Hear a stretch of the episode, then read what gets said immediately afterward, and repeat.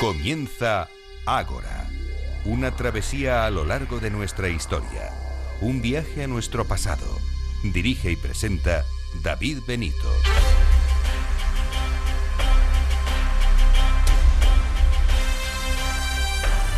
Muy buenas noches y bienvenidos a Ágora, la cita de Capital Radio con la historia.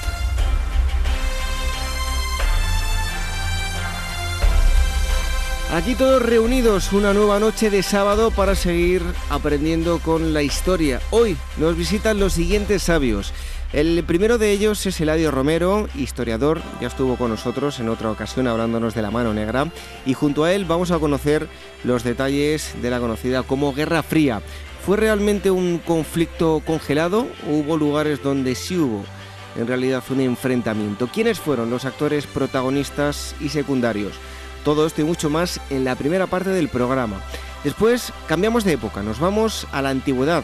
Les hablamos de las excavaciones llevadas a cabo en la ciudad conocida como Confluentia. Hablaremos con el responsable de las excavaciones. Y en tercer lugar vamos a abordar nuevamente los carros de combate, en concreto los carros desarrollados por los alemanes, los Panzer. Nos eh, centramos en esta ocasión en el año 1941 y para hablar de esto tenemos con nosotros a Javier Beramendi, director de la revista Despertaferro Historia Contemporánea.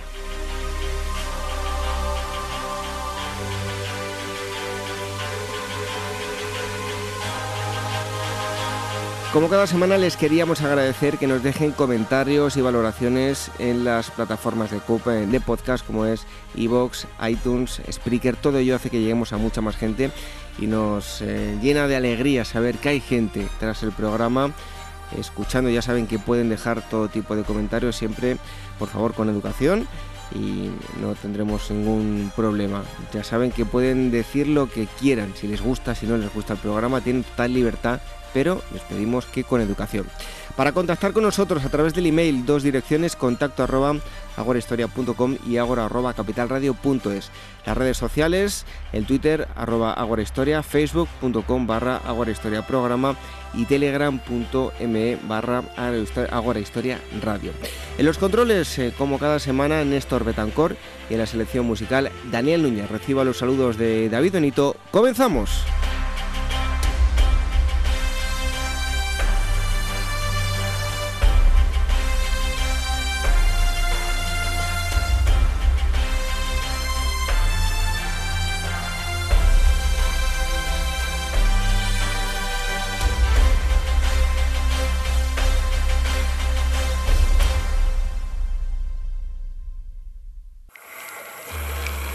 Historias de la prehistoria.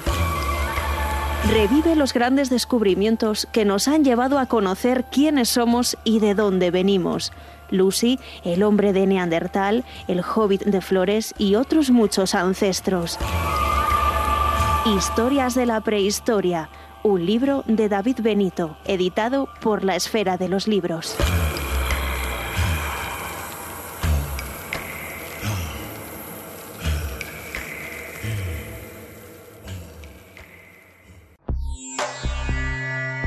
Inmortaliza tu propia historia y no pierdas tus recuerdos. DBO Estudio de Fotografía, reportajes de todo tipo, moda, book para actores y modelos, premamá, recién nacidos, fotografía familiar, infantil y eventos sociales. Tus fotos en dboestudio.com.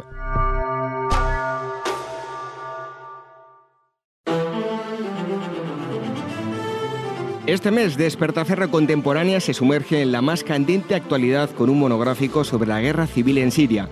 Conoce las claves del conflicto que va a configurar el futuro del convulso Oriente Próximo y los equilibrios de poder entre las potencias internacionales, pero que sobre todo ha desencadenado el mayor drama humano de nuestro siglo. A la venta en librerías, kioscos, tiendas especializadas y despertaferro-ediciones.com.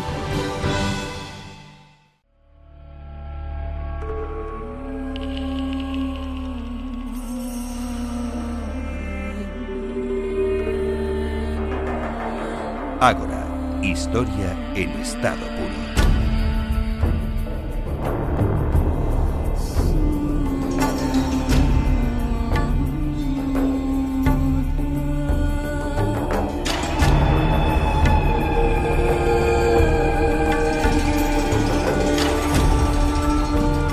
En los próximos minutos les vamos a hablar de un periodo, mm, bajo mi punto de vista, sumamente importante porque, eh, al igual que ha configurado eh, cómo somos hoy en día, pudo haber pasado todo lo contrario y tendríamos un mundo, o, o podríamos no haberlo tenido, eh, si, hubiesen tomado una serie de, decisiones no muy lejos de las, que, de las que se tomaron. Les hablo de la Guerra Fría, un enfrentamiento que mm, comenzó, ahora lo veremos con nuestro invitado, nada más eh, comenzaron incluso antes de, de, que terminase la Segunda Guerra Mundial y eh, que enfrentó a una serie de, de, de bandos, por así decirlo, que justo antes de, comenzar, pues eran aliados. Acaba de publicarse no hace mucho tiempo un libro llamado em, Breve Historia de la Guerra Fría, está editado por eh, Nautilus y el em, eh, autor es Eladio Romero, él es doctor en Historia y catedrático de Historia en enseñanza secundaria, ya estaba aquí con, nosotros hablándonos de, otro asunto de la mano negra. Y, y, hoy está aquí para hablarnos de la Guerra Fría. Eladio, muchísimas gracias por estar nuevamente en Agora Historia nada, vosotros, siempre es un placer. Bueno, ¿dónde hay que situar los inicios de la Guerra Fría? Porque mm, a nivel cronológico, porque podríamos decir, como decía yo eh, en la introducción, que el final de la Segunda Guerra Mundial, el inicio de, la Guerra Fría, o al menos casi desde el final del conflicto ya se adivinaba el inicio de otro, ¿no? Sí, eh, hacia aproximadamente 1944, cuando ya se daba, después del desembarco de Normandía, se daba por hecho que eh, Hitler iba a ser derrotado, pues entonces ya, bueno, Winston Churchill, que era más anticomunista que el presidente norteamericano Roosevelt, pues ya, ya vaticinaba que, que algo, algo iba a pasar en Europa una vez que terminara la, bueno, terminara la guerra y, y los nazis fueran derrotados. De hecho, él, él, incluso había preparado, en el libro lo menciona, un proyecto, un proyecto secreto que al final no se llevó a cabo, por supuesto, de, una vez terminada la guerra, pues eh, continuarla ya, es decir, sus, los aliados occidentales, que bien Misco y también Estados Unidos, continuar la guerra terrestre contra eh, Stalin y los soviéticos. Bueno, evidentemente eso no se llevó a cabo, la guerra terminó pues eh, más o menos en torno a la primavera de, 1945 y pues la, guerra en Europa me refiero. Y luego continuó unos meses más en, Japón, en Asia, pero ya en las conferencias aquellas que se fueron produciendo, sobre todo en la, la de Potsdam, eh, la que, con la que terminó la Segunda Guerra Mundial en Europa, Potsdam al lado de Berlín, pues ahí se reunieron los tres grandes, reunieron ya Harry Truman, Stalin, ya Churchill fue sustituido por Kliman pero bueno, ahí ya se, se vio que Stalin pues de alguna manera quería eh, establecer una especie de imperio en Europa con unos estados satélites que impidiera pues lo que había sufrido su país, ¿eh? es decir, cerca de 27 millones de muertos debido a tener prácticamente frontera directa con la Alemania nazi una vez que se dividieron Polonia en el año 39, pues ya tenían frontera directa y eso implicó un ataque directo, la Operación Barbarroja, en el año 41, un ataque directo de, desde Alemania contra la Unión Soviética. Bueno, él quería evitarlo a toda costa, luego también pues entendía que el comunismo pues era una, una forma de, de, organización económica y una forma de, como de, concepción de la sociedad mucho mejor lo entendía así, que la capitalista y por tanto de alguna forma pues también quería que este sistema comunista pues también se extendiera eh, en Europa y en Asia para tener a su vez más aliados. Entonces estamos hablando pues del año 45 ese concepto. Bueno, siempre se atribuye a, a George Orwell, el famoso escritor que estuvo en España en la Guerra Civil, el inglés, que escribió un, un opúsculo titulado Tú y la bomba atómica. Bueno, lo escribió poco después de que hubieran estallado las bombas de en Japón en agosto y en este opúsculo hablaba de que eh, los estados que, que dispusieran de, ese tipo de armamento pues de alguna manera, podrían imponer un estado de guerra fría, la llamó así, fría, no caliente, eh, de amenaza sobre aquellos que podían convertirse en sus enemigos.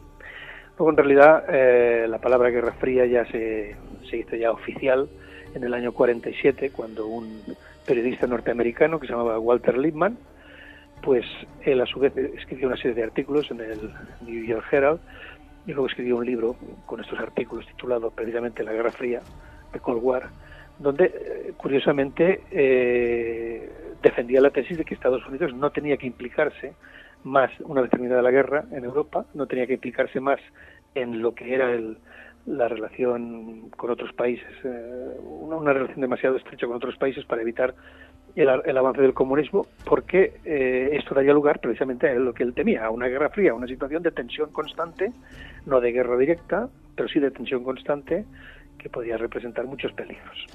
Entonces estamos hablando de años 45, 40 años 45, 47, pues más o menos ahí se, se sucede una serie de hechos aparece la palabra, el concepto Guerra Fría, en los que podemos determinar pues sí, el origen de lo que tú has llamado Guerra Fría y que quieres de la, que quieres hablar en este programa. Eh, Eladio, eh, ¿fue realmente una guerra fría o hubo algún enfrentamiento que llegó a rozar o situarse no en la zona fría, sino en lo que podemos decir una zona caliente de la Guerra Fría? Bueno, la Guerra Fría, eh, la verdad es que es un concepto, a mi modo de ver, muy simplista. O hay el periodo de la Guerra Fría, un periodo de, tensiones entre dos bloques. Bueno, es una concepción muy, muy simplista. En esos eh, cerca de eh, más de 40 años de conflicto, lo que llamaríamos la Guerra Fría, desde el 45 hasta el 90 o 91, por poner una fecha de finalización, pues pasaron muchísimas cosas aparte de una situación de tensión entre Estados Unidos y la Unión Soviética. Pasaron muchísimas cosas en, el mundo. Se produjo la descolonización, se produjo la carrera armamentística, se produjeron pues eh, conflictos locales en los que combatieron comunistas contra no comunistas y la verdad es que eh, hay muchos hechos en los que mm, distintos de lo que entendemos lo que es una cosa más simple Estados Unidos y la URSS pues se enfrentan, eh, pero si no se llegan a, a, a disparar entre ellos. Bueno, no, bueno, hubo conflictos, por supuesto, locales, muy sangrientos, calientes, como los entendemos, con amenazas atómicas, como es el caso de la Guerra de Corea. La Guerra de Corea fue un conflicto en el que intervinieron todos los implicados, pero que directamente no se declararon la guerra entre ellos, porque la guerra de Corea intervino Estados Unidos, intervinieron los británicos, intervinieron los chinos, la China de Mao Zedong, y indirectamente también ayudaron eh, con asesores y armas a Corea del Norte los soviéticos. La guerra de Corea del 50 al 53 es un conflicto caliente con eh, en torno a, se calcula, entre un millón y medio, dos millones de muertos, ¿eh? que no, no son pocos también. La guerra del Vietnam, la guerra del Vietnam también ahí intervinieron los dos principales, eh, llamémosle representantes de los dos bloques, Estados Unidos y la URSS también intervinieron. Estados Unidos más directamente, mucho más implicada, por supuesto, pero también la URSS ayudando a Vietnam del, Norte, incluso con pilotos y demás. O sea, hubo muchos, muchos lugares donde hubo conflictos con muchos muertos y luego también genocidios derivados de esta situación de tensión. Por ejemplo, estoy pensando en Indonesia. Indonesia en el año 66, Ahmed Sukarno, general eh, Suharto, perdón, Ahmed Suharto, general Suharto, dio un golpe de Estado anticomunista porque tenía miedo de que, inspirado por la CIA, tenía miedo de que su país cayera en manos de los comunistas y entonces en el año 66, después de este golpe, pues hubo un genocidio de comunistas indonesios de aproximadamente en torno a medio millón y un millón de, muertos, de asesinados. O sea que, que no, aquí no estamos hablando de, de una tensión que te miras pero no te tocas, no, no, aquí hubo muchos muertos también y muchas situaciones de conflicto, eh, las guerras de, de, descolonización en las que de alguna manera también se habían implicados eh, los dos bandos eh, en el Congo, lo que luego se llamaría Zaire, hoy se llama República eh, Democrática del Congo. Allí fue asesinado un poco en el marco de la Guerra Fría el primer ministro Patrice Lumumba, o en el Congo, en Angola, Mozambique. o sea que en muchos sitios, en, Angola, pues, pues se sabe de la presencia de tropas cubanas. La, defendiendo al régimen que se instauró después de la independencia de, de, Portugal contra los rebeldes anticomunistas, bueno, antisocialistas o como le queramos llamar. O sea que sí, sí, sí, hubo muchos conflictos locales y bastante cruentos todos ellos. Podemos hablar de desconfianzas previas que se hablan en el libro, el anticomunismo americano, la revolución rusa, bueno, todo ello, ya incluso antes de la Segunda Guerra Mundial, tiene lugar la, la, Segunda Guerra Mundial, y cómo fueron esos acercamientos entre aliados que estaban destinados a unirse en un primer momento, luchar contra Hitler, pero a convertirse en enemigos nada más terminar la guerra. Eh, entiendes que quieres saber más o menos cómo de, ser aliados se pasaron a ser enemigos. Eso es, ¿cómo, fue su contacto también durante la Segunda Guerra Mundial? Sí, bueno, la Segunda Guerra Mundial eh, está claro que la Unión Soviética jugó un papel pues bastante ambiguo, ¿eh? porque hay que entender que la Unión Soviética, claro, también mm, hay que percibir que Stalin pues sabía que la Unión Soviética como país, gran país comunista que era, pues inspiraba mucho temor, mucho miedo en las potencias capitalistas, en Estados Unidos y sobre todo en Gran Bretaña, curiosamente más en Gran Bretaña que en Estados Unidos. Pero eso lo sabía perfectamente. Entonces, eh, sabía, había, se había dado cuenta también lo que había pasado en la Guerra Civil Española, que de alguna manera pues eh, habían dejado a los republicanos solos y que la única nación importante que le había ayudado a los republicanos eran ellos mismos, los soviéticos, que de alguna manera el comunismo era como visto, percibido como, como, como la peste, como un gran mal. ¿Y qué hizo? Pues en el año 39 se alió con Hitler para partirse Polonia bueno, y luego también quedarse con las repúblicas bálticas de Lituania, Letonia y Estonia que se habían independizado después de la Primera Guerra Mundial del antiguo imperio ruso. O sea, ahí tenemos que, eh, estamos hablando de una situación posibilista, ¿no? Stalin, pues necesita de alguna manera pues eh, tener a alguien que, si no aliado, por lo menos que no le vaya a atacar, sabiendo que tiene muchos enemigos en el mundo.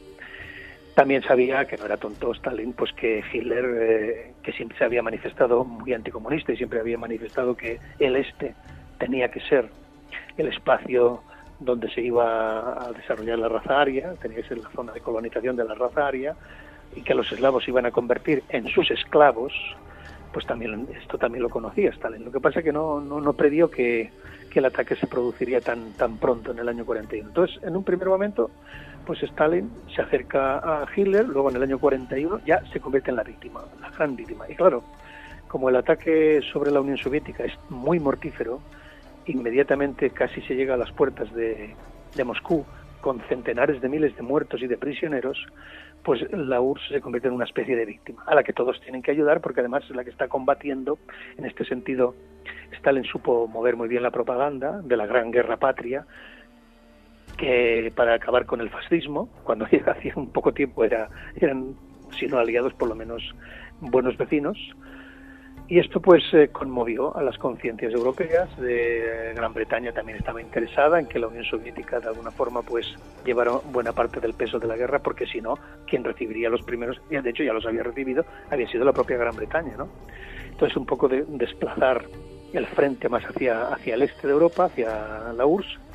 Estados Unidos, en cuanto sucedió lo de ataque de Pearl Harbor, ya de alguna manera pues más o menos eh, había una cierta implicación, cierta ayuda de material con la ley de, préstamo y arriendo a, Gran Bretaña.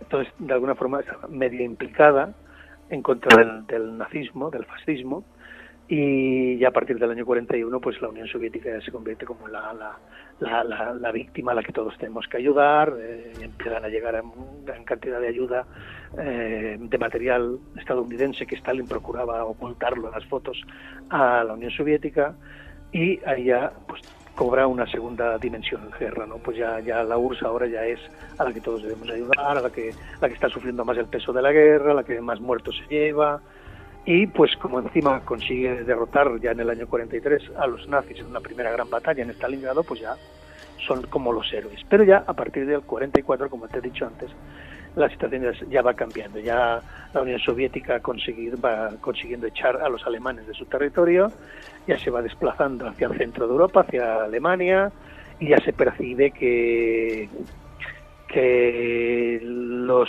soviéticos no se van a quedar en sus fronteras, sino que van a ir más allá.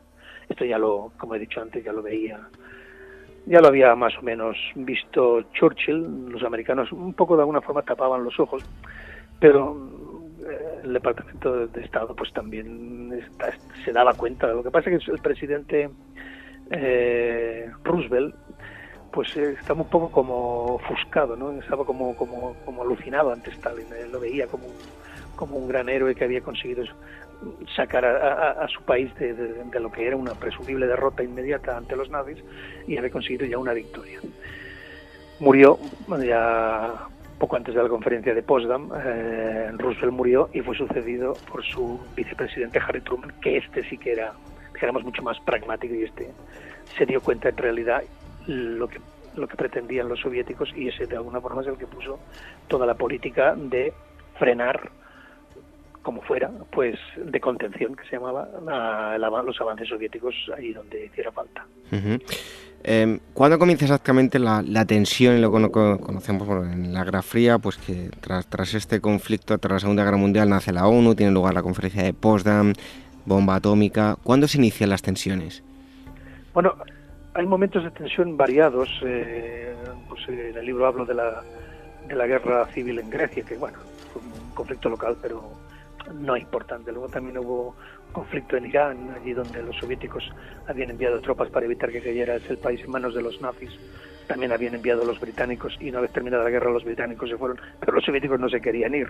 Y al final pues eh, una cierta amenaza, estamos hablando del año 46, una cierta amenaza americana velada, pues final se marcharon. Pero conflicto, dijéramos, primer, primer conflicto grave, fue eh, cuando Alemania quedó dividida en cuatro zonas de ocupación y la propia capital, Berlín, aun encontrándose dentro del territorio soviético o bajo control soviético, a su vez también fue dividida en cuatro partes, tres para los occidentales y una para la Unión Soviética. En el año 48 Stalin decidió que aquello no podía ser un reducto capitalista dentro de territorio rodeado por, por comunistas, ¿no? Entonces decidió bloquear Berlín. O sea, bloquearla, el Berlín eh, occidental, bloquearlo para que no le llegara ningún suministro y que de alguna manera pues se rindiera ante sus pies.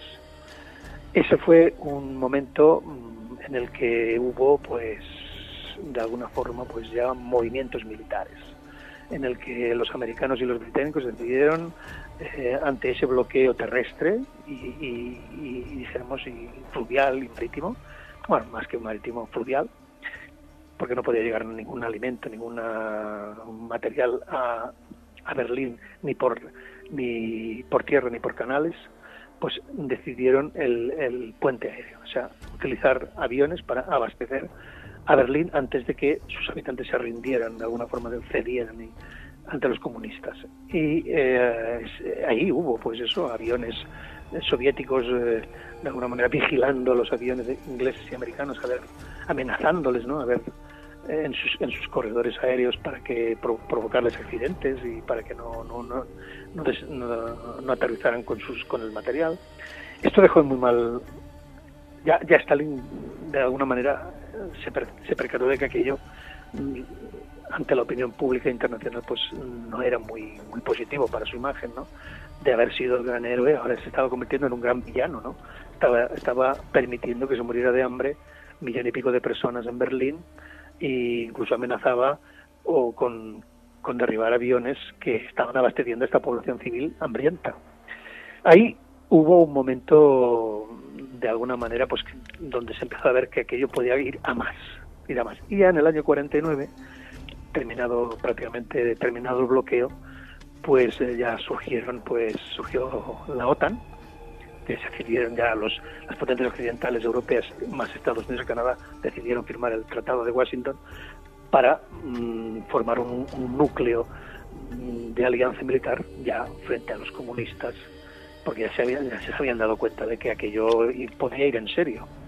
En el año 49, también en el año 49, es cuando la Unión Soviética hace estallar su primera bomba atómica de su, después de, de haberse desarrollado su programa nuclear. Bueno, eh, hablaba del año 49, pero hay un periodo, ¿no? Que en el que está incluido ese año, que es del 47 al 53, tienen lugar los años más duros de la Guerra Fría. Resumiendo mucho, ¿qué podemos destacar de este periodo en los diferentes puntos del planeta? Porque claro, ya tenemos un conflicto eh, que, abarca todo el planeta prácticamente. Sí, eh, en, ese periodo, bueno, en el periodo de Stalin, por un lado, hasta el año 53 sigue siendo el mandatario de la Unión, el primer ministro de la Unión Soviética.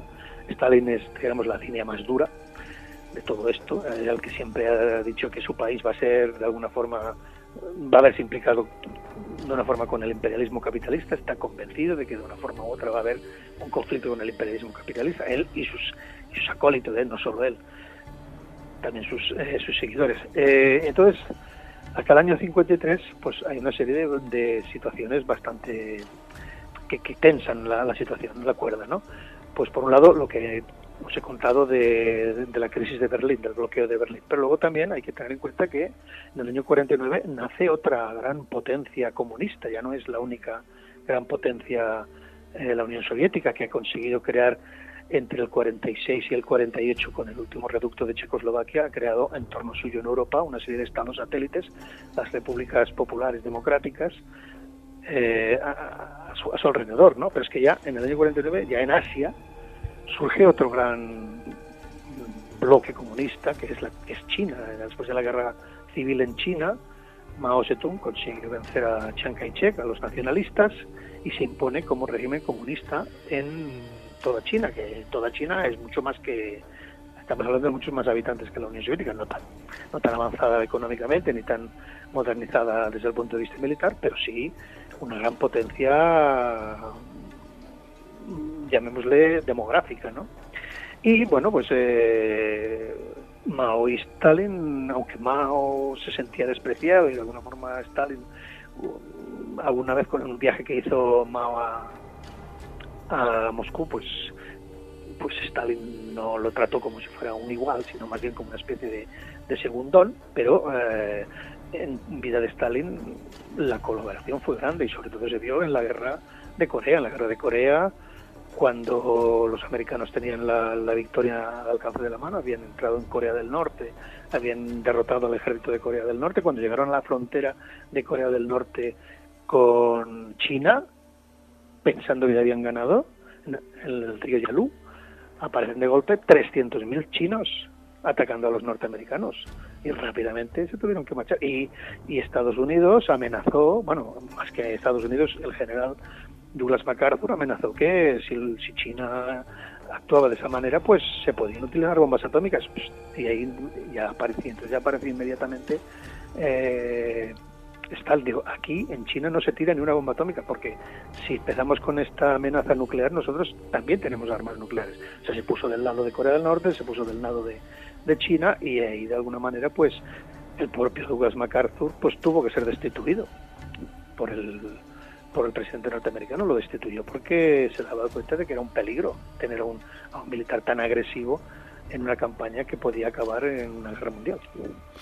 Bueno, hay eh, varios personajes de los que se habla en el, en el libro. Uno de ellos es Patrice Lumumba, que lo citaba hace un momento. Sí, Pero hay otro personaje eh, no tan conocido, que es Vasily Arkhipov. Cuéntenos quién es y qué culpa tiene de que el mundo sea como es y no sea, por ejemplo, un cementerio radiactivo, ¿no?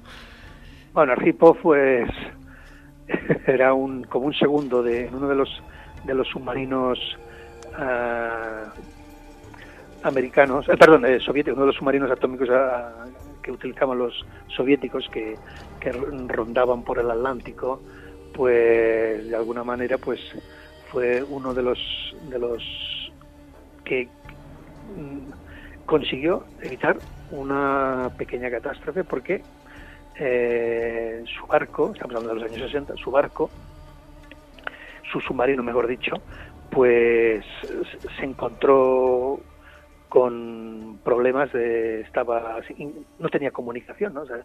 sufrió una serie de deberías no tenía comunicación y el, y el comandante del navío pensaba que había sido causado todo por culpa de un ataque norteamericano y entonces el, el, el, comandante, que no me acuerdo el nombre ahora sí de memoria, como me has preguntado así un poco directamente, pues el, no me acuerdo cómo se llamaba el, el, comandante de este navío, de este, de este submarino soviético, pues él, ante lo que él creía que había sido un ataque, que en realidad no había sido un ataque, era simplemente una avería de, barcos norteamericanos, pretendía... Eh, y no tenía comunicación con, con, Moscú, pues no sabía cómo actuar, porque también estaban averiadas sus, sus medios de comunicación, había pretendido pues lanzar sus misiles, los, los, torpedos nucleares que llevaba, lanzarlos contra eh, barcos norteamericanos o contra las costas norteamericanas. Entonces el comandante estaba, eso es lo que parece que sucedió, ¿no?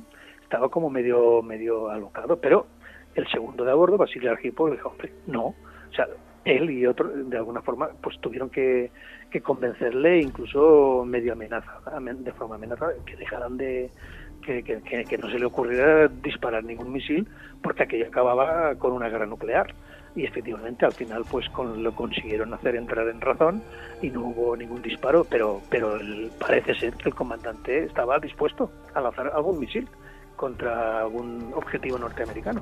Y este Arhipov, que luego ya pues se convirtió en un, ya ascendió dentro de la de lo que era la escala del ejército soviético dentro de la marinería, pues hombre, no, no se habló mucho de él porque de alguna forma se había se había enfrentado a su superior, pero tampoco fue mucho menos castigado. No, no, él consiguió eh, fue hubo un cierto reconocimiento no no demasiado público de su tarea en lo que había hecho para evitar este conflicto y de hecho los, los americanos se enteraron de lo que había pasado y lo llegaron a años después ya ya superada la Guerra Fría pues eh, es que este hombre pudo haber, pudo haber consiguió eh, evitar lo que podía haber sido una guerra nuclear bueno sucesos como estos como este hubo muchos eh no es un caso exclusivo pero quiero decir que hubo muchas situaciones de de, que, sí, que tiro, que si no tiro en la crisis de los misiles de Cuba del año 62, bueno, allí hubo momentos de mucha tensión. ¿eh? Los, los, los soviéticos desde Cuba derribaron un, un avión U-2 espía norteamericano pensando que es que iban a atacar Cuba. Hay un momento también en que el, ejército norteamericano quería intervenir, bombardear la isla y, y, destruirlo todo. Pero también el presidente Kennedy dijo, no, no, no. O sea, hubo momentos en los que en los que se estuvo a punto. Bueno, hay un momento, a mí, eh, bueno, solo de recordarlo se me ponen los pelos de punta, he tenido la oportunidad de estar allí, hoy en día es casi un lugar casi cómico, el Checkpoint Charlie, yo les invito a ah, todos ustedes que, que, busquen en, en, YouTube, porque van a encontrar eh, imágenes... Eh, impactantes de, de, ese incidente del Checkpoint Charlie donde un, carro eh, pega un frenazo y, casi pasa la, barrera y aparece precisamente uno de esos momentos aquí en el, en el libro, son otros de esos momentos calientes de, la Guerra Fría. Em, ¿Cuándo podemos decir que finaliza? ¿Finaliza antes o con la caída del muro de Berlín? Bueno, eh, estas cosas no se hacen de golpe, no, no, no suceden de golpe, ¿no? Eh, antes de la caída del muro de Berlín, pues sí, hay una conferencia en Helsinki de, alguna forma de, limitación en Europa de, armamentos y demás. Pero, claro, eh, luego viene, viene eh, los años 80, donde hay una, con Ronald Reagan, una reactivación de la, de la Guerra Fría, con un programa de defensa, lo que se llama la Guerra de las Galaxias y tal, los años 80.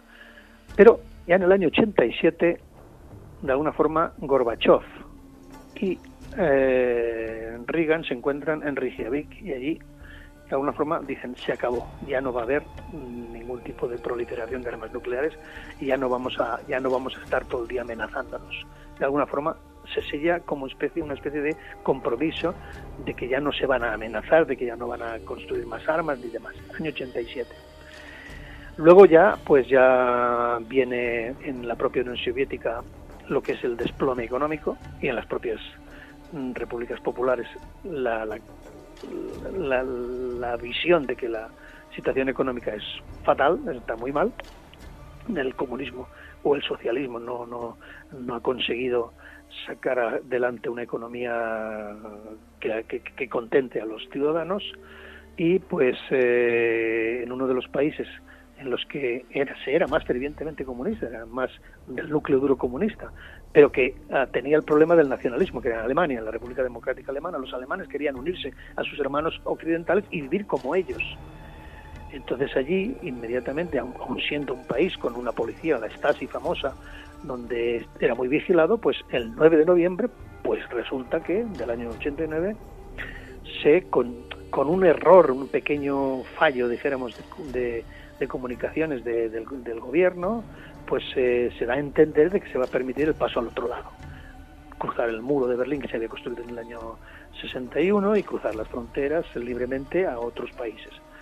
Y a partir del 9 de noviembre, pues dijéramos, las dos Alemanias, ya unidas poco después, ya en un solo país, pues ya son hermanas otra vez, y vuelven a estar juntas. Gorbachev, que se daba cuenta de que la Guerra Fría lo único que hacía era perjudicar a su país desde el punto de vista económico, pues intentó de alguna forma eh, mm, olvidarse de ella, pero económicamente mm, no consiguió hacer remontar a su país. Por eso, una vez acabada la situación de, desunión de las dos Alemanias, visto lo que estaba sucediendo en Europa entre los años 89 y 90, con las nuevas democracias liberales que iban surgiendo, las elecciones libres y demás, pues eh, se dio cuenta de que, que no podía seguir así. Y cuando intentaba de alguna forma pues salir adelante en el año 91 pues eh, los comunistas dieron un golpe en el verano. Esto le cogió porque querían recuperar otra vez la, línea dura, pero esto le cogió al por sorpresa de vacaciones. Boris Yeltsin, el, presidente de, la República de Rusia, pues él se convirtió en un héroe y él quedó un poco como desacreditado y pocos meses después del golpe de Estado, ya en diciembre del año 91, mm, tuvo que, dijéramos, tirar la toalla y reconocer que la URSS ya no era un único país y entonces se formó la división de 15 repúblicas, cada una de ellas independientes y así de alguna forma ya es definitiva el fin de la, de la Guerra Fría. Ya para terminar, hoy en día pues vemos los telediarios y eh, en Rusia eh, pues ha pasado, pues estuvo sumida en la, pobreza tras eh, la Guerra Fría, ha cambiado mucho y van surgiendo nuevos conflictos, toma la palabra, actúa y a uno se le pasa por la cabeza que bueno, en un futuro parece que se están dando ciertos paralelismos y no sé si una posible reactivación de esa Guerra Fría. Bueno, si entendemos por Guerra Fría enfrentamiento de dos bloques, uno comunista o socialista y el otro capitalista, eso ya no vuelve a ser. Será un enfrentamiento entre dos grandes potencias. Eso es. pero no, no es lo mismo exactamente. No, aquí la ideología ya no es un elemento importante. Aquí ya estamos hablando de economía y de imperialismo simple y sencillo de dominio de áreas estratégicas. Sí, y, pero es que esto no es de no viene de ahora ni fue durante la Guerra sino ya antes, antes en el siglo XIX, Rusia era un país temido en Europa porque se quería apoderar del mundo eslavo, intervino en las luchas contra Turquía, en, las guerras, en las luchas cuando el imperio turco se estaba de alguna manera desintegrando, pues en Rusia se apoderó, se aprovechó, pues, eh, ayudando a Rumanía a la independencia, ayudando a Bulgaria, porque decir que Rusia siempre ha sido para los europeos no tanto para los americanos, pero sí un, como una especie de enemigo de allí del este, de un gran imperio que, que de alguna forma es amenazador. Pero bueno, eso viene de, no viene de ahora, ni viene de la Guerra Fría, ya viene de antes también, desde Pedro I el Grande en el siglo XVIII, cuando el Grande Tío Rusia derrotó a Suecia en la batalla de Poltava y, empezó su, su, expansión por Siberia, pues sí, pero, pero no, no podemos decir que lo de ahora sea Guerra Fría en el sentido que la entendemos de, de lo que sucedió como enfrentamiento ideológico entre los años 45 y 90. No es exactamente lo mismo. Son situaciones que pueden tener ciertas similitudes, pero no son las mismas, ni mucho menos. Bueno, pues si quieren entender en qué consiste este conflicto conocido como Guerra Fría muy complejo, eh, tienen un libro eh, que lo, van a entender fácilmente, Breve Historia de la Guerra Fría, el autor es Eladio Romero García, está editado por Nautilos. Eladio, muchísimas gracias por haber estado aquí nuevamente con nosotros en, la historia. Un fuerte abrazo. Queráis, cuando queráis, igualmente, eh, aquí estamos. Un fuerte abrazo. Igualmente.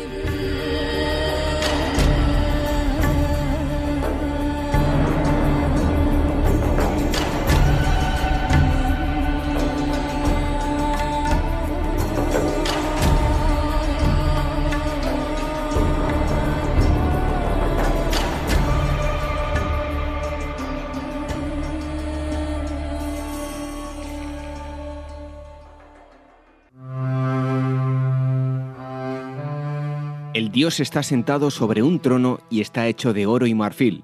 Sobre su cabeza hay una corona que imita ramas de olivo. En la mano derecha lleva un anique, también está de marfil y oro que tiene una cinta y una corona en la cabeza. En la mano izquierda del dios hay un cetro adornado con toda clase de metales. Sé que se han registrado las medidas de altura y anchura del Zeus de Olimpia, pero no voy a alabar a los que lo midieron, pues las medidas que han dado son inferiores a las que parecen a los que contemplan la imagen.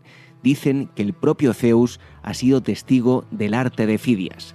Con estas palabras pertenecientes al libro quinto de la descripción de Grecia de Pausanias, Pausanias Viajes Arqueológicos y Culturales, nos propone una nueva experiencia de viaje por Grecia del 21 al 28 de octubre, un recorrido diseñado para descubrir los mitos y la cultura material de la cuna de nuestra civilización, filosofía, historia, arqueología, arte, patrimonio, cultura, etc. Más información escribiendo a info.pausanias.com en el teléfono 91 355 5522 o a través de su página web www.pausanias.com.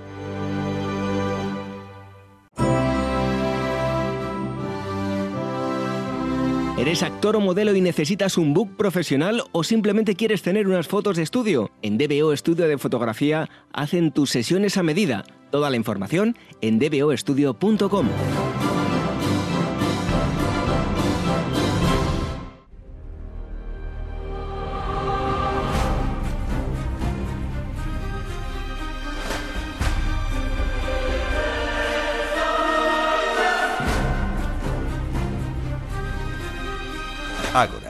historia en estado puro.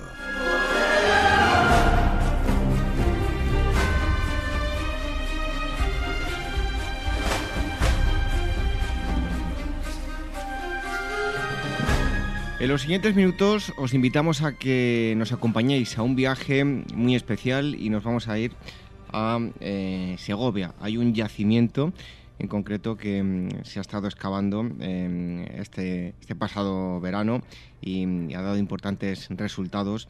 Eh, hablo de Confluentia, ahora ahondaremos en, el asunto. Y para hablar de, ello tenemos a Santiago Martínez Caballero, él además de dirigir la, la excavación es eh, director del Museo de Segovia. Eh, Santiago, muchísimas gracias por estar aquí con nosotros en, en Agora Historia. Encantado de estar con vosotros, encantado de, de Confluente, de las excavaciones y investigaciones que desarrollamos. Bueno, Confluentia, ¿en qué consiste el yacimiento en el que están excavando? Em, y a, modo de, para contextualizar, ¿no? Eh, ¿Qué ocurría en el imperio y concretamente en, en, Hispania en este momento al que nos retornan las, las excavaciones? Pues vamos a ver, el yacimiento arqueológico de, de, de, de los de Durazón, eh, a 7 kilómetros de Sepúlveda, en la provincia de Segovia, acoge los restos de la ciudad romana de, Confluenta. Esta es una ciudad que fue fundada eh, a inicios del siglo I a.C., eh, justo después del momento de la, de la conquista, después de las guerras ibéricas, y en la cual, pues, eh, en un llano, en la confluencia de dos ríos, el río Duratón y el río Serrano, pues los, los, ingenieros romanos eh, crean lo que es una estructura urbana regular, apta pues, para acoger ya lo que es el, el, urbanismo propio de un centro que, que, ya surge con, con, vocación de gestión de toda una amplia área al sur, al sur del Duero. Una ciudad que va a estar en funcionamiento durante toda la época imperial romana, a partir del final del siglo I de Cristo se convierte además en municipio, y una ciudad que incluso va más allá de la época, hasta va, más allá del Imperio Romano y sigue habitado en época visigoda. La ciudad, no obstante, quedar abandonada a partir del siglo VII de Cristo, por toda la inestabilidad provocada en los momentos finales de la monarquía visigoda ya con la musulmana, en favor de ya lo que es la, digamos, la, el desarrollo de la actual villa de Sepúlveda. Una cosa solo, le escucho como muy eh, saturado. Se le escucha como muy saturado. Solo tiene este teléfono donde le podemos llamar, ¿verdad? Sí, sí, es que es un, teléfono móvil. Sí, es que estamos en la excavación ahora mismo. Ah, vale, vale. Bueno, pues continúo con ello. Sí. Santiago, ¿qué importancia tenía eh, Confluentia en, Hispania? Pues vamos a ver, eh, Confluentia es una gran ciudad en, la zona del sur del, Duero, ¿no? Hay una gran capital administrativa en su territorio que es Clunia y luego un conjunto de centros regionales de, pues de, de, importancia, como puede ser Segovia y después, como puede ser también el caso de Confluencia. Una ciudad bastante grande, hemos documentado pues una superficie urbana aproximadamente unas 50 hectáreas, que actualmente además eh, protegidas eh, al estar declarado el yacimiento como bien de, de interés cultural y dentro pues de esta de esta gran digamos esta gran superficie que estamos eh, desarrollando pues, una serie de investigaciones que han permitido eh, conocer la traza urbana, las calles principales, tanto a través, digamos, de, sondeos, de la propia excavación, como también de prospecciones o análisis, de fotografía aérea. Eh, es una ciudad mm, que además pues, presenta grandes complejos públicos, como las termas en las que estamos ahora trabajando, o principalmente el, foro, que conocemos por foto aérea, y sobre todo un, edificio pues bastante particular que es el, denominado foro pecuario, un gran recinto en un suburbio, en una zona marginal de la ciudad eh, que estaba dedicado a acoger ferias de ferias de ganado. Ya nos daba una, una pista eh, por el tema de los ríos, pero ¿por qué el nombre? Pues bueno, pues es una ciudad, es una nueva fundación romana que puede que, puede tener un nombre o bien de origen latino, es decir, que cuando lo crea Roma siglo I antes de Cristo eh, le colocan este nombre por, por, estar efectivamente posicionada en una confluencia de ríos, el Duratón de Roma, pero además en una confluencia importante importantes vías de comunicación. Estamos justo que como sierra, en la antigua vía que unía Cómputo con Clunia y la vía que unía el Alto Duero con, Segovia y la de Extremadura pero también entonces digamos que puede haber eh, una, una, creación de un nombre pues a partir de lo que es esa característica topográfica de confluencia no no obstante también puede haber digamos una hay otra otra parte de la investigación que nos, que nos lleva a, pensar la posibilidad de que sea de origen céltico y de que el nombre de confluenta eh, sea el de la el de la propia ciudad que existía aquí en época romana que la conocemos que estaba situada en Sepúlveda cuyo nombre antiguo en época científica desconocemos y que al desalojar Sepúlveda con la creación de, Duratón, pues también exista un traslado de un nombre, de un nombre céltico, que sería eh, en torno a compleuta o complenta, ¿no? Y de donde derivaría ya el, topónimo latino que se conoce en época anterior. Pero bueno, en cualquier caso son dos hipótesis que mm, válidas por el momento hasta que no haya otros argumentos que nos, que nos, explican cosas cercanas y profundizamos en el tema. Eso en cuanto al contexto histórico de, lo que es la eh, confluencia, pero eh, en lo que se refiere a la excavación, en el siglo VII fue abandonada y espoleada posteriormente y eso ha sido una, algo dificultoso en ese sentido, ¿no? Sí, efectivamente, cuando se abandona Confluenta se abandona en favor de, la ocupación de, de, de Sepúlveda, ¿no? del nacimiento de la Sepúlveda medieval, que se va a convertir en una potente villa, en una potente centro de, eh, de frontera eh, a partir pues, de, del siglo XI, ¿no?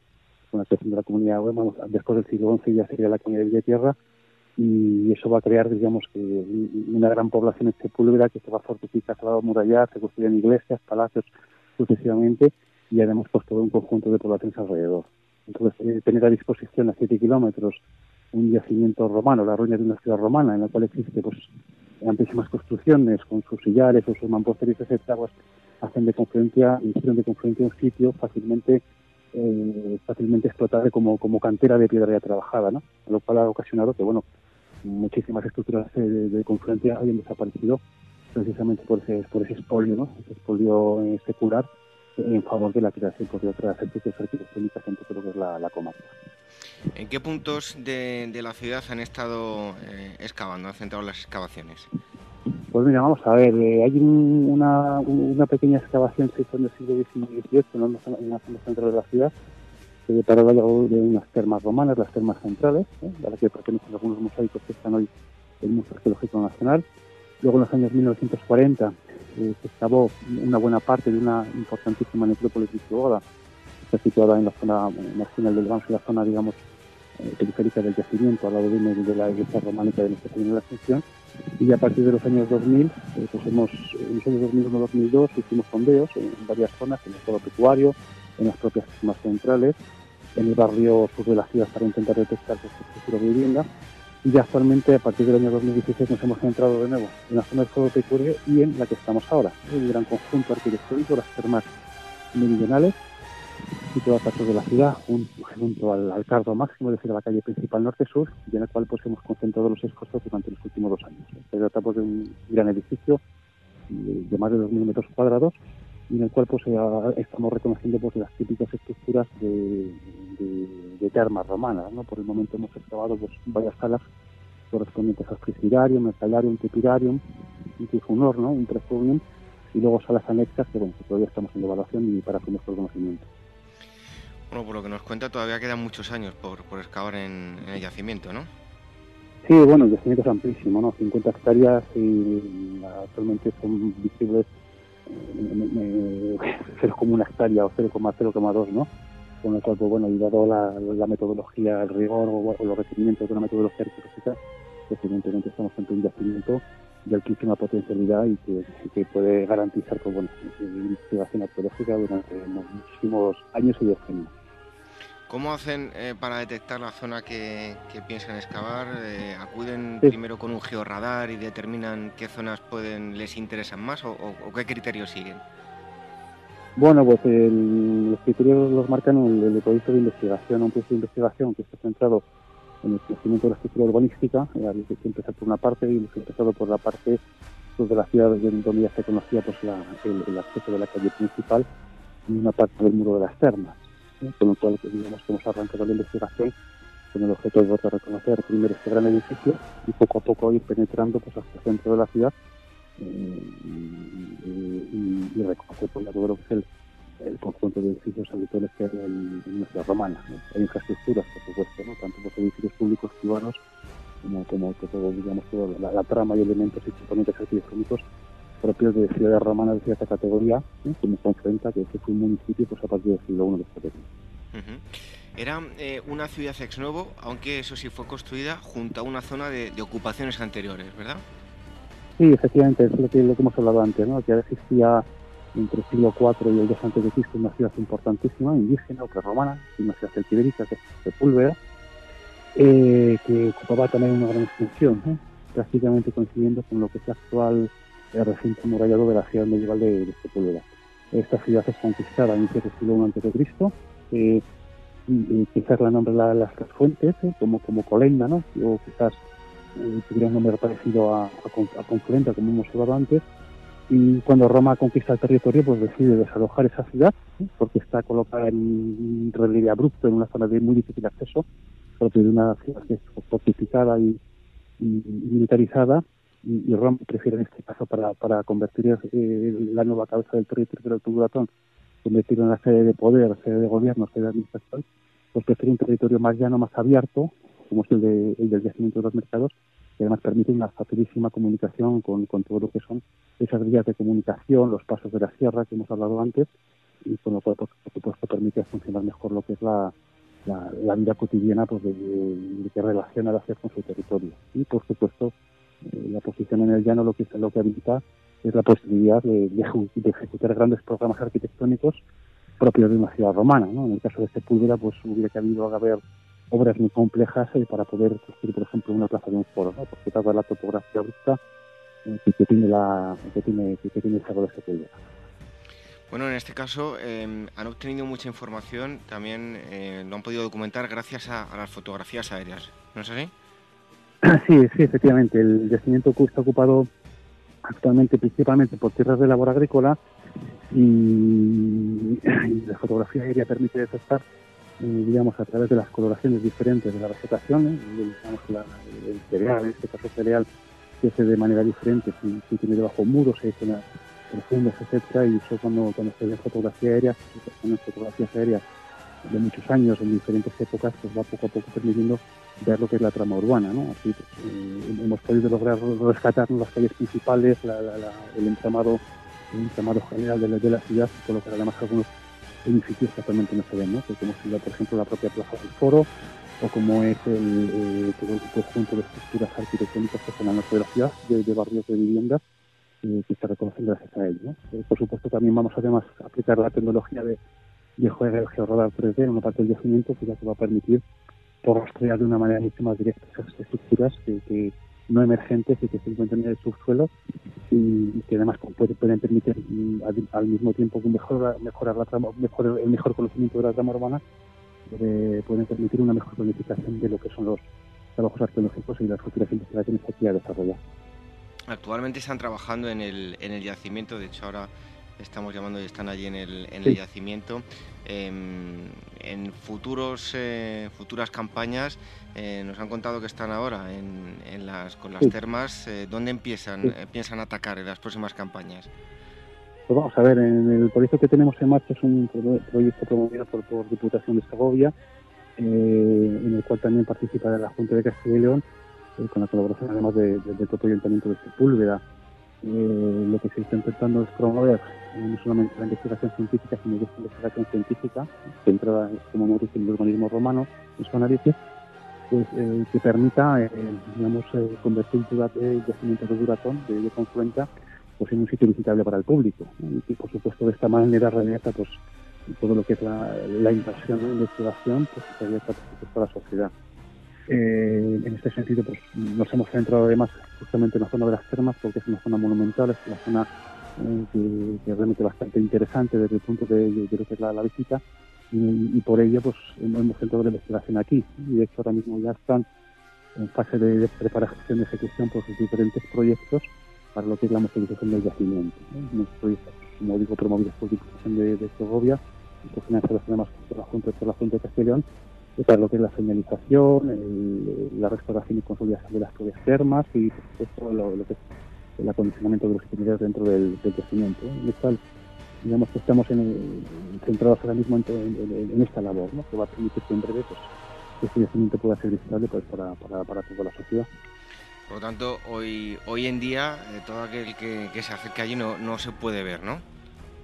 Sí, actualmente ya, vamos, está la excavación en marcha ahora, ahora mismo, en un breve plazo de tiempo, pues ya se va poner la señalización antes de dos meses, por lo cual ya viendo la señalización y además una parte de las formas restauradas, eh, pues ya va a ser visitable. ¿sí? No obstante, pues también quedan por hacer pues, trabajo de, de, adecuación de caminos y los itinerarios, pero en cualquier caso, en, breve la visita va a ser posible en, en este magnífico yacimiento que además está en un edificio bastante espectacular desde el punto de vista paisajístico, en tanto que está eh, realmente donde empiezan las, las, las formidables hoces del río Duratón y teniendo además como referencia ¿no? lo que es eh, Sepúlveda, ¿no? villa medieval, villa gastronómica, con lo cual digamos que, que, que Confluenta se, se, se, se localiza ¿no? en, en un sitio pues que la va a ser importante ¿no? de, cara al, conocimiento arqueológico, al disfrute de la naturaleza, al disfrute por supuesto de la gastronomía y que lo que queremos es que, que, que mejore ¿no? y que, que, sirva ¿no? pues para el desarrollo de, la propia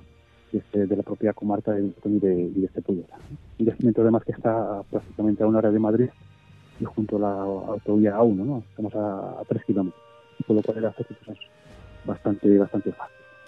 Bueno, ya para ir concluyendo, eh, uno de los puntos más llamativos, desde luego, es poder visitar eh, esas, esas termas, pero eh, ¿qué es a nivel histórico, a nivel documental, lo más llamativo que han encontrado? ¿Qué estructura en, en, hasta el momento? Como curiosidad, decir que está rodeado de girasoles, pero a nivel arqueológico, sí. ¿qué es lo más interesante de, de la ciudad? Bueno, entre lo más interesante es la propia ciudad, la propia urbana. Pero es que, bueno, si tenemos digamos, un elemento arqueológico que sea muy específico de Batón es el foro pecuario. ¿eh? Se trata de un gran recinto que se conserva entero todavía desde hace 2.000 años. Es un gran recinto de 150 metros de lado, cuadrado, tiene una superficie de 22.500 metros cuadrados, y en el cual se desarrollaban ferias de ganado ¿eh? y todo el conjunto de actividades ligadas a la celebración de estas ferias, ¿no? como actividades comerciales, ganaderas, lúdicas, etcétera, ¿no? Eh, los foros pecuarios son muy conocidos en el centro de Italia, de áreas, que también hay una, como, como confluencia, son áreas que están ligadas a la explotación ganadera, pero además con una fuerte vinculación a lo que era la transformación en época romana. Pero en el caso de España son muy, muy poco conocidos estos edificios, ¿eh? han permanecido además bastante opacos para la investigación en general, y aquí en Duratón, pues bueno, es que lo tenemos en, en superficie, ¿no? con lo cual, eh, digamos, la, la presencia de este gran componente arquitectónico que es visible, pues realmente eh, precisa ¿no? lo que es la particularidad desde, desde el punto de vista arqueológico e histórico la, a la ciudad de Confluencia. Bueno, pues un punto que en breve van a poder eh, sí. visitar y si lo recomendamos, hemos estado hablando con Santiago Martínez eh, Caballero. Muchísimas gracias por haber estado aquí con nosotros en, en. Muchísimas gracias a vosotros y por dar a conocer por lo que, lo que estamos haciendo en este magnífico yacimiento. Muchas gracias. Un saludo. been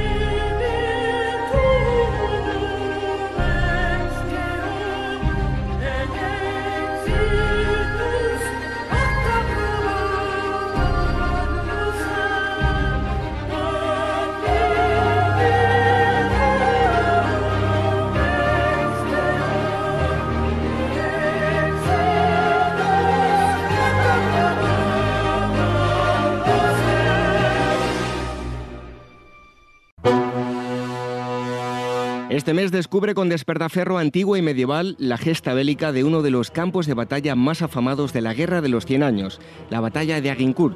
Allí, una vez más, la poderosa caballería nobiliaria francesa sucumbió contra todo pronóstico ante un reducido y acorralado ejército inglés que alcanzó la inmortalidad gracias a su rey, Enrique V, y a la pluma de Shakespeare. A la venta de librerías, kioscos, tiendas especializadas y despertaferro-ediciones.com. La llegada al mundo de un hijo o hija es algo único e irrepetible. Inmortaliza sus primeros días con fotografías y una estética muy cuidada. En DBO Estudio de Fotografía os harán un reportaje inolvidable, un tesoro para los padres y para los hijos. Toda la información en dboestudio.com.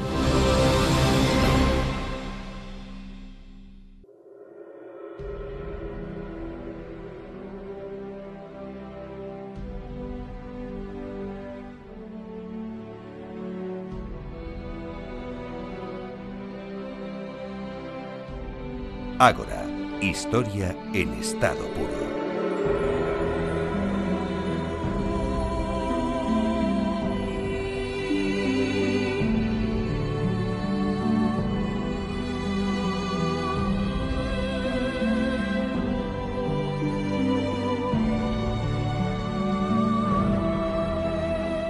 Hace unos meses ya estuvimos hablando de este mismo mm, asunto de los eh, Panzer. Es eh, el tema que dedica el número especial eh, número 16 de, Despertaferro. Y está con nosotros, y hablando de Panzer no puede ser de otra forma, Javier Veramendi, que es el director de mm, la cabecera de Contemporánea, este volumen 2, año 1941, de África a Barbarroja. Javier Veramendi, bienvenido un día más a Agora Historia. Hola, ¿qué tal David? Pues muchas gracias por invitarme, como digo siempre. Bueno, este número 16 es el segundo volumen dedicado a, los Panzer. Eh, ¿Qué tiempo abarca este número? Pues como bien dice el título, nos centramos en el año 1941. ¿no? Es un año muy interesante, se producen muchos desarrollos. Eh, digamos que bueno, pues las fuerzas Panzer que hasta ahora habían combatido en escenarios muy europeos como Polonia y sobre todo Francia, Holanda, Bélgica, pues ya se van a desplazar a, escenarios más foráneos, ¿no? Se van al norte de África, se van a los Balcanes y se van a, las profundidades de la Unión Soviética. Eh, Javier, ¿qué tácticas Panzer se van a emplear hasta 1941, o sea, hasta que lleguemos a este momento? Sí, la, la, cuestión de la táctica es importante, porque a diferencia de lo que habían hecho otros países occidentales, que habían diseñado diferentes tipos de carros de combate para diferentes misiones, es decir, unos más ligeros para la exploración y unos más pesados para apoyar a la infantería, sobre todo contra los carros enemigos, pues los alemanes diseñan unos carros de combate cuya función eh, ha de ser un poco, eh, digamos, de todo tipo, ¿no? Y sobre todo, eh, su función no es combatir contra los carros de combate del contrario. Para eso, diseñan unos cañones contra carro muy, muy bien fabricados, bastante potentes, de hecho es un tema con el que van a estar siempre muy pendientes, que son los que se tienen que encargar de esto con apoyo, digamos, de la, de la aviación. Eh, a partir de aquí, bueno, pues en los grandes rasgos, pues eh, tenemos, eh, digamos, la invasión de Polonia, en el cual las fuerzas Panzer van a operar muy desperdigadas, y la evolución hacia, bueno, pues la campaña de Francia, en la que ya van a aparecer los cuerpos de ejército acorazado y sobre todo Barbarroja, que es, bueno, pues donde poco a poco se irá integrando de verdad la aviación, porque realmente los observadores avanzados de aviación no harán su aparición hasta ya más adelante, pero es donde empieza a integrarse la aviación eh, para apoyar a las fuerzas acorazadas y se crea este triángulo eh, que será importantísimo a partir de 1942 entre el carro de combate, el cañón contra carro y el avión.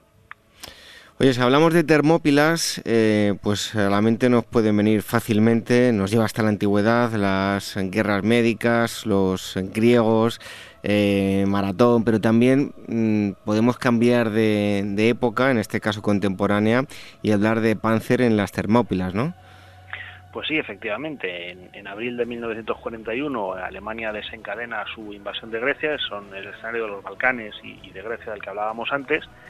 Y bueno, pues dentro de la serie de operaciones que llevan a cabo para derrotar al ejército griego y a las tropas aliadas que han venido a apoyarlo, pues avanzan hacia el sur y se encuentran con que tienen que cruzar el paso de las Termópilas para llegar a Atenas, ¿no? La historia pues es muy conocida, lo que pasa es que en este caso pues los espartanos no eran tal cosa sino neozelandeses eh, de la sexta brigada y son los que van a contener eh, durante menos tiempo, eh, solo 24 horas, a las fuerzas acorazadas alemanas, en concreto elementos de la quinta división Panzer, eh, y también a diferencia de lo que sucedió con los espartanos, en vez de morir hasta el último, pues conseguirán retirarse a tiempo y no serán copados.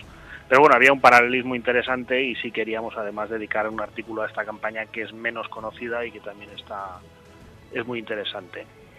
Javier, háblanos de los eh, Panzer 4. Se trata de una evolución eh, muy importante en los carros, ¿verdad?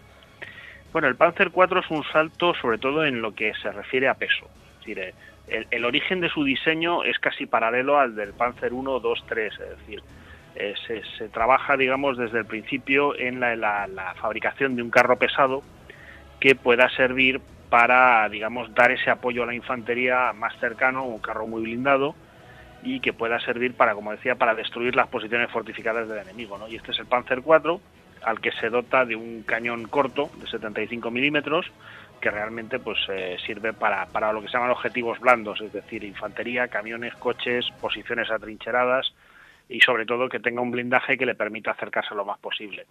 Por supuesto, este carro va a llevar una evolución muy compleja, van a, va a haber diferentes eh, trenes de rodaje poco a poco, eh, experimentales, porque realmente, bueno, pues a partir del modelo A ya tenemos una estructura fija, va a haber una serie de cambios pues en el, en el diseño de la torre, en, en, la colocación de las antenas, hasta que ya a finales de 1941, pues se verá, sobre todo después de enfrentarse con los carros rusos, empezarán a verse las carencias y a partir del modelo F, pues se pensará en colocarle un cañón largo, un cañón contracarro, pero ya esa ya es otra historia. Voy a decir la palabra esta, Panzerspawagen, eh, creo que lo digo bien, eh, o vehículos de reconocimiento, ¿en qué consistían y qué importancia tenían en este momento? Los, vehículos de reconocimiento son un elemento fundamental de la teoría de armas combinadas que elaboran los alemanes. Eh, bueno, pues son una serie de coches blindados, más o menos, eh, con la idea de ser eh, también vehículos todoterreno, con dos, seis, incluso ocho ruedas van a llevar según los modelos, según sean más pesados o más ligeros, y realmente su función es avanzar a toda prisa por delante de las unidades acorazadas, para descubrir dónde está el enemigo, normalmente mediante la desagradable táctica de dejarse disparar, y a partir de ahí, bueno, pues eh, ya poder fijar las posiciones enemigas y eh, poder, digamos, informar a la retaguardia dónde están los, los núcleos de resistencia. Además, bueno, pues se les va a ir dando un armamento cada vez más sofisticado y cada vez más pesado para que también puedan participar en los combates eh, si es necesario.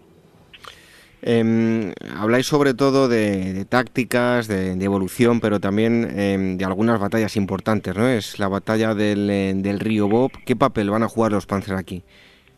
Pues aquí realmente es, eh, es, una batalla que es interesante, bueno, primero, primero por relativamente desconocida y segundo porque, eh, digamos, enmarcada dentro de la, la campaña de la Unión Soviética. Esta batalla tiene lugar entre el 20 y el 22 de agosto de 1941 eh, demuestra que ya desde muy pronto eh, los carros soviéticos, las fuerzas soviéticas son capaces de parar a los Panzer. A pesar de esta evolución táctica que, hemos comentado antes, pues en el caso del río Bob, eh, digamos que los soviéticos lanzan un asalto hacia, hacia el oeste, por la parte norte de la ciudad de Smolensk, que los alemanes acaban de conquistar, y la séptima división Panzer, que intenta, digamos, abortar esta progresión atacando desde el norte, pues se va a encontrar metida en una complejísima red de posiciones contra carro, de, alambradas, de tropas, de trincheras, que al final no va a ser capaz de superar. Es decir, la, ofensiva soviética se agotará por sí misma gracias a la llegada de más refuerzos, pero digamos que podríamos meterlo un poco en, entre comillas en la lista de fracasos de las unidades acorazadas alemanas pues tan temprano como, como digo, como 1940, como agosto de 1941. Eh, Javier, el, nivel de desgaste sufrido por los Panzer eh, fue mayúsculo, como eh, queda patente en, uno de, de, vuestros artículos de, que se incluye en este especial. ¿Por qué se produjo este desgaste y cuáles van a ser las consecuencias? Pues el, desgaste, bueno, cualquier motor potente que funcione, que además tenga que, digamos, desplazar un vehículo pesado y que tenga además que hacerlo todo terreno y no, ahora me paro, ahora disparo. O sea, todo esto, bueno, pues supone un desgaste, ¿no? Tanto del motor como del tren de de rodaje como, de, la máquina en sí. Y esto es una cosa que si bien los alemanes habían previsto, Eh, tenían, de hecho, para ello habían creado un, sistema bastante complejo de compañías taller que se encargaban, bueno, pues de, reparar los carros averiados o de mandarlos de vuelta a retaguardia si la reparación era demasiado compleja, o bien de volverlos, digamos, de hacer las pequeñas modificaciones que fueran necesarias sobre el terreno. Eh, también es cierto que, bueno, pues como se había pensado que la Unión Soviética caería en unos pocos meses, el gran problema de la logística de reemplazo alemana en, este punto es eh, a las unidades que estaban combatiendo. ¿no? Entonces estas unidades se fueron desgastando, eh, pues, pues, había carros que no se podían reparar, que había que mandar de vuelta a fábrica, eh, y esto poco a poco eh, supuso una merma en la capacidad de combate, que es la que nos lleva a final de 1941, ya en el invierno, pues a unidades con muy poquitos carros. Em, se llevaron también algunas modificaciones en, los Panzer para operar en, condiciones extremas. ¿Cuáles fueron estas transformaciones, bueno, dependiendo del, lugar en el que iban a operar? Claro, yo creo que podemos hablar fundamentalmente de, en, cuatro líneas, ¿no? Eh, primero, el, escenario del norte de África, es decir, pues un motor tiene una toma de aire y en una zona con mucho polvo, con mucha arena, pues esas tomas de aire, eh, digamos, tienen que evitar que la arena llegue al motor y, desgaste lo, que son los, los, pistones y diferentes elementos. Entonces, una de las transformaciones fundamentales de cara al norte de África fueron filtros eh, bueno, un poco para todo el funcionamiento de la maquinaria, es decir, hubo que hacer pequeños cambios para que pues, la arena, el calor, cambio al frío, no la desgastaran más deprisa. Eh, otro elemento, por supuesto, fue el, vadeo de ríos o de cauces de agua. Esto empieza cuando se piensa en la invasión de Inglaterra y se utilizarán realmente en, el este, en el cruce del río Bug, ¿no? Es decir, es la, creación o la transformación de un carro para que sea anfibio mediante un, una serie de sistemas de sellado de, caucho con diversos materiales que permita al carro cruzar eh, por debajo del agua hasta su destino. También tenemos la cuestión del frío, mucho más difícil eh, de, combatir porque realmente bueno, pues adaptar un motor para el frío es tener un anticongelante es eh, o mantenerlo caliente, ¿no? que va a ser la opción digamos más, más utilizada. Y finalmente está la cuestión del camuflaje, es decir, eh, los carros de combate alemanes eh, empezaron la guerra con un camuflaje de color gris, de color gris oscuro, el gris Panzer, que bueno, pues en escenarios como el norte de África, donde todo es eh, arena, desierto, o el invierno, donde está nevado, pues resultaban muy llamativos, ¿no? Y a partir de aquí, pues surge la necesidad de buscar una serie de colores, de camuflajes que permitan, bueno, pues que el carro sea menos visible y en consecuencia tenga más posibilidades de superar el paso por el campo de batalla. Bueno, pues interesante este artículo, recomiendo que, lo lean detenidamente porque resulta muy, muy curioso. Eh, Javier, danos un resumen de la batalla de Sidi Rezek y, qué importancia en ella van a tener los, los Panzer. Bueno, la, resumir la batalla de Sidi Rezek ya es lo que hace el artículo, porque realmente es un, combate complejísimo. Eh, bueno, pues tiene ese, digamos que en el escenario del norte de África, el 22 y el 23 de noviembre, se produce en torno a este aeródromo eh, pues una serie de combates de carros donde buena parte de la séptima división acorazada británica y de la, de la quinta brigada sudafricana pues van a ser eh, muy vapuleados por las dos divisiones panzer alemana que están, alemanas que están en el norte de África, que son la 21 y la 15. Es un combate muy móvil, realmente es, un, es el escenario típico del desierto, hemos hablado de, de, de Grecia, los Balcanes, hemos hablado de Rusia, y este es el escenario típico del desierto, donde las, las unidades se desplazan es como jugar sobre, es casi como jugar sobre el mar, de hecho se ha comparado, se ha comparado a menudo, y eh, en este caso pues veremos como el 23 eh, los alemanes atacan desde donde se supone que sería la retaguardia británica hacia lo que se supone que serían sus propias líneas. Em, en otro de los artículos habréis de los fusileros, así se llamaba la infantería de acompañamiento de, carros de combate. Em, ¿Cómo estaban organizados y de qué forma operaban? Claro, esto bueno trae una. Eh, realmente lo que intentamos explicar es la evolución que sufren estas unidades. ¿no? Volvemos a la cuestión de las armas combinadas. Eh, si uno se imagina un carro de combate o tres o cinco avanzando contra el enemigo completamente en solitario, en cuanto el soldado de infantería enemigo consigue acercarse lo suficiente, es decir, estar por debajo del alcance de las armas del carro, pues este soldado de infantería se vuelve invulnerable y puede hacer todo tipo de canalladas, ¿no? desde tirar una granada adentro, pegarle una mina, en fin, cualquier cosa para proteger a los carros de combate, pues hace falta que haya infantería propia alrededor, eh, que además esté entrenada para operar con ellos, es decir, cuando los carros de combate giren todos a la izquierda, gire también la infantería, no vaya a ser que les pasen por encima, y que bueno pues pueda defender, evitar que la infantería enemiga eh, consiga acceder directamente al carro. A partir de aquí, pues se crean estas unidades de fusileros motorizados, porque la idea es que obviamente tienen que poder desplazarse a la misma velocidad que los carros de combate para estar siempre allí. La estructura va a variar mucho, es decir, primero se empieza con una brigada, eh, brigadas con varios regimientos, eh, brigadas con regimientos con varios batallones, dos, tres, es decir, la estructura va a variar. Luego se pasará eh, con el tiempo directamente al regimiento, es decir, la, la, formación de brigada desaparecerá. Y dentro de cada regimiento, pues tendremos unidades motorizadas, es decir, que van en camiones, unidades motociclistas, en la que los soldados pues van en motos o en motohomes y de car, y poco a poco entrarán las unidades en, vehículos semi-oruga acorazados, que son bueno pues un poco las más típicas y las que darán paso en el futuro a las unidades de granaderos acorazados. Y ya terminamos hablando de un personaje sobre el que además has profundizado porque has escrito tú el, reportaje que es eh, Hermann Balk. Eh, ¿Qué nos puedes contar de él?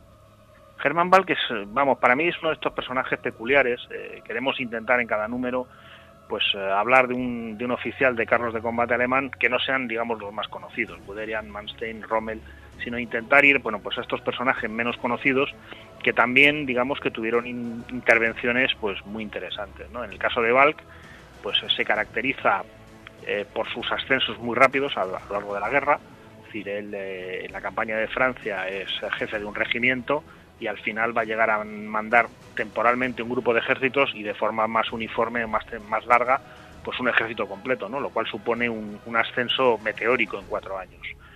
Eh, Balk además eh, bueno pues tiene la peculiaridad de que cuando todos los después de la guerra todos los oficiales alemanes eh, se ofrecieron a colaborar con el servicio histórico del ejército americano para narrar lo que habían hecho durante la guerra Balk dijo que no que él no quería y va a tardar mucho en publicar bueno pues sus propias memorias eh, en concreto si no me acuerdo mal en el año 81 en 1981 poco antes de su, de su muerte. Y son memorias interesantes porque primero rompen algunas líneas generales del estilo de Hitler tenía la culpa de todo pero por otro bueno pues eh, tratan en algunos aspectos de, de, exculpar o de comprender a Hitler lo cual bueno pues eh, ofrece interesantes detalles sobre la personalidad de, este oficial, ¿no? Es decir, que tantos años después eh, suponga un, retroceso en líneas historiográficas pues que estaban bastante bien asentadas ya.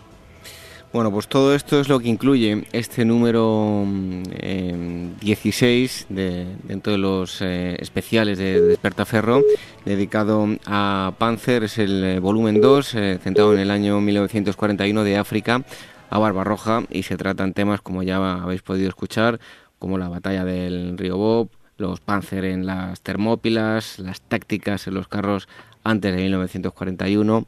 Bueno, pues eh, todo esto y mucho más lo vais a encontrar en eh, este especial de, Despertaferro.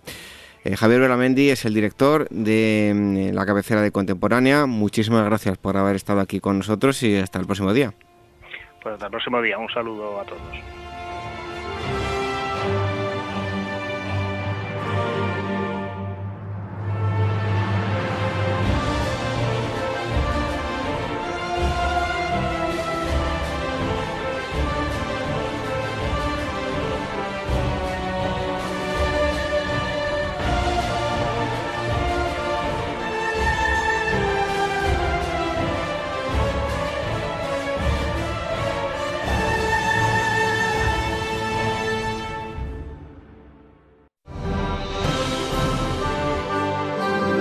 Continúan Despertaferro especiales la saga de la mítica arma Panzer alemana durante la Segunda Guerra Mundial.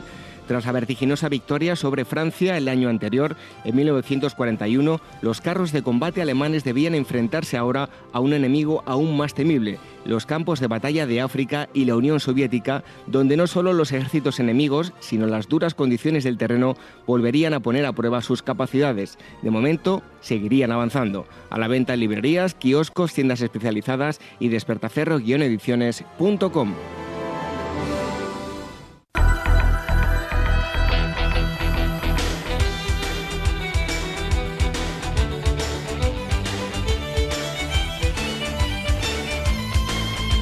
Como hacemos todas las semanas, antes de terminar las efemérides históricas, tal día como hoy, un 22 de septiembre de 1862 en Berlín, Bismarck es elevado a la presidencia del gobierno y ministro de Negocios Extranjeros de Prusia por el rey Guillermo I.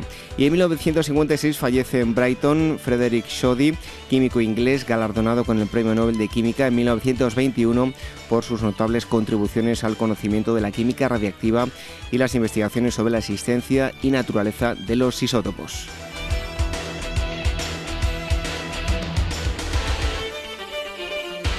23 de septiembre del año 1568, corsarios ingleses y fuerzas españolas se enfrentan en San Juan de Ulúa, en Veracruz, actual México, siendo el fin de la flotilla de seis barcos ingleses que sistemáticamente han llevado a cabo el comercio ilegal en el Mar Caribe, la trata de esclavos y el uso de la fuerza.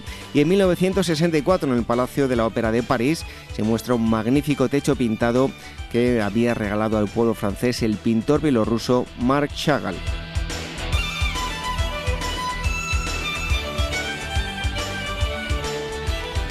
24 de septiembre del año 768 en Saint-Denis muere el rey de los francos Pipino III el Breve, así llamado por su estatura y padre del emperador Carlomagno. Durante su reinado devolvió el orden a su reino y obtuvo el apoyo de los nobles y eclesiásticos. Y en 1810, en Cádiz, tiene lugar la inauguración de las Cortes Generales Extraordinarias con la asistencia de 105 diputados.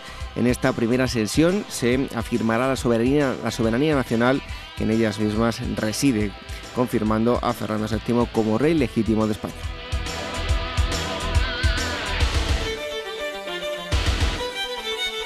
25 de septiembre del año 1828 en Santa Fe de Bogotá, Simón Bolívar, presidente de la Gran Colombia y Libertador, sufre un intento de asesinato en el Palacio Presidencial que evita al huir por una ventana. En días posteriores los culpables serán apresados y enjuiciados. Y en 1963, en República Dominicana, el primer presidente elegido democráticamente, el profesor eh, Juan Bosch, es derrocado por una junta cívico-militar respaldada por Estados Unidos.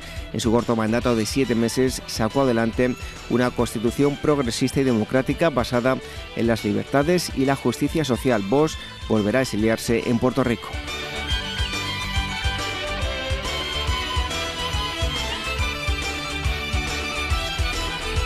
26 de septiembre del año 1820 en Estados Unidos fallece Daniel Bond, explorador, colonizador, aventurero y héroe nacional americano. Y en 1934 Afganistán es admitido como miembro de la Liga de Naciones.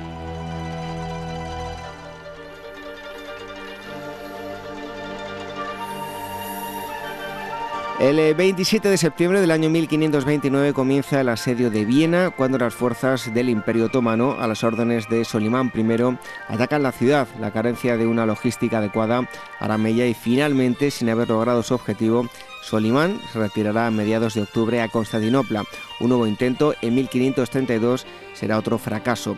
Y en 1998, aunque fundada el pasado día 7, cuando Larry Page y Sergey Brin decidieron crear Google con la intención de proveer al mundo de un motor de búsqueda mejorado para Internet, es en el día de hoy, un 27 de septiembre, cuando Google hace su primera aparición en Internet.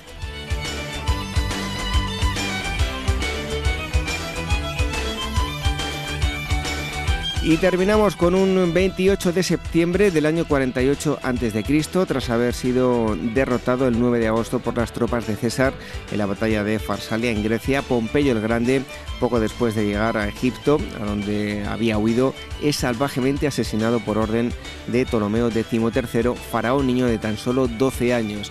Y en 1814, en La Paz, Bolivia, se produce la matanza de residentes españoles durante la lucha de los em, bolivianos por su independencia. El marqués de Valdehoyos, intendente gobernador de la ciudad, resulta muerto. Su cuerpo desnudo y mutilado será colgado a la vista pública.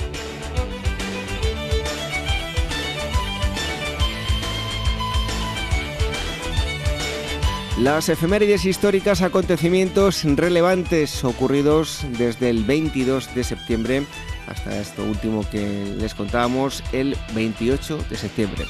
En un momento, la despedida.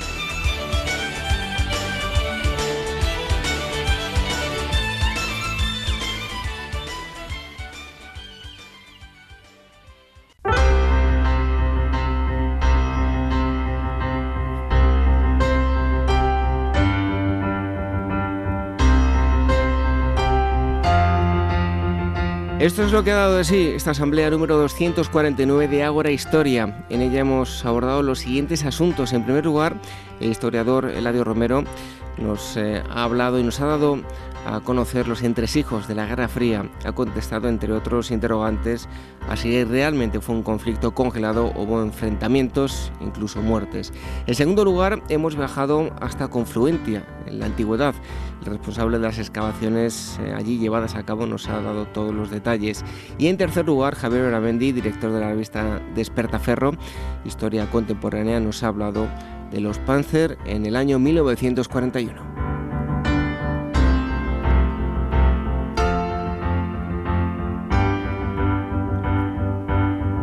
Regresamos la próxima semana, como siempre, a las 22 eh, horas, eh, una hora menos en la comunidad canaria, en la sintonía de Capital Radio. También nos pueden escuchar a través de Radio Sapiens todos los domingos y si nos quieren escuchar durante la semana, ya saben que lo pueden hacer a través de las plataformas de podcast, en iVoox, en iTunes y en Spreaker, donde les agradecemos que nos estén dejando valoraciones mensajes, comentarios, en fin, lo que ustedes quieran. Todo ello va a hacer que lleguemos a mucha más gente.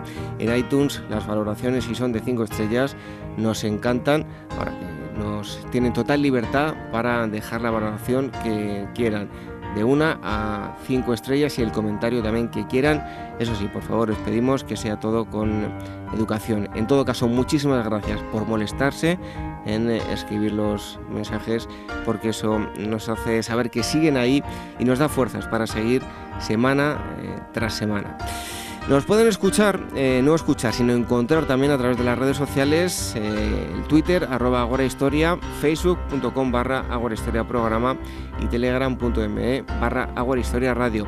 Y si nos quieren escribir, tenemos dos direcciones de email, contacto arroba agorahistoria.com y agora arroba capitalradio.es. Nos vamos con una frase hoy de Leonardo da Vinci. Dice así, la pintura es poesía muda, la poesía pintura ciega. Buenas noches, hasta el próximo sábado. Sean felices.